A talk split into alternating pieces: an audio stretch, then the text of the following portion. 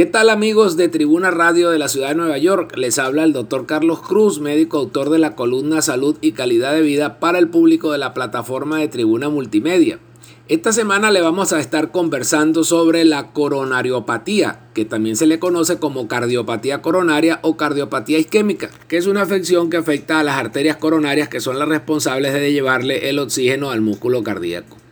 En ese caso, si al músculo del corazón no le llega oxígeno en suficiente cantidad, comienza a producirse una isquemia cuyas consecuencias varían en cuanto al grado de la lesión y extensión del músculo cardíaco afectado y es lo que popularmente se le conoce con el nombre de infarto al miocardio.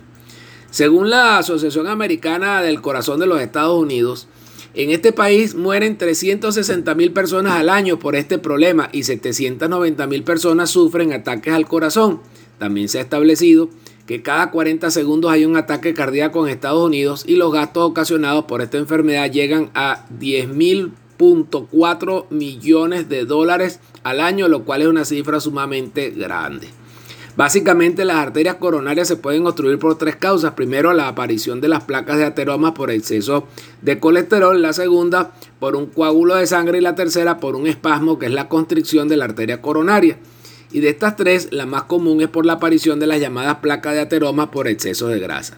Este problema que como dijimos se genera por los niveles elevados del colesterol malo, al cual se le dio ese nombre porque es precisamente la variedad del colesterol que se pega a las paredes internas de las arterias coronarias y de allí forman las placas de ateroma que pueden llegar a obstruir estas arterias en un 100%. Para combatir el colesterol malo hay que comenzar por consumir productos que ayudan a ello como son los siguientes. Consumir las siguientes legumbres, garbanzos, lentejas y alubia. Otro de los alimentos que ayudan a esta tarea es el consumo del salvado de arena. También consumir una o dos manzanas al día, jugo de limón o de sandía. Consumir frutos secos tales como nueces, almendras o pistachos y semillas de calabaza, té verde y chocolate amargo. Si a ello le sumamos la disminución del consumo de la comida chatarra, de las bebidas azucaradas y realizar una actividad física como caminar, seguramente usted, amigo, tiene, si tiene problemas de nivel de colesterol alto, logrará reducir esos niveles y por ende su riesgo de poder tener en el futuro un evento cardiovascular. Hay que aclarar que en algunas ocasiones el esquema alimentario y la actividad física no es suficiente, entonces hay que recurrir al tratamiento farmacológico, el cual solamente debe ser indicado por un médico.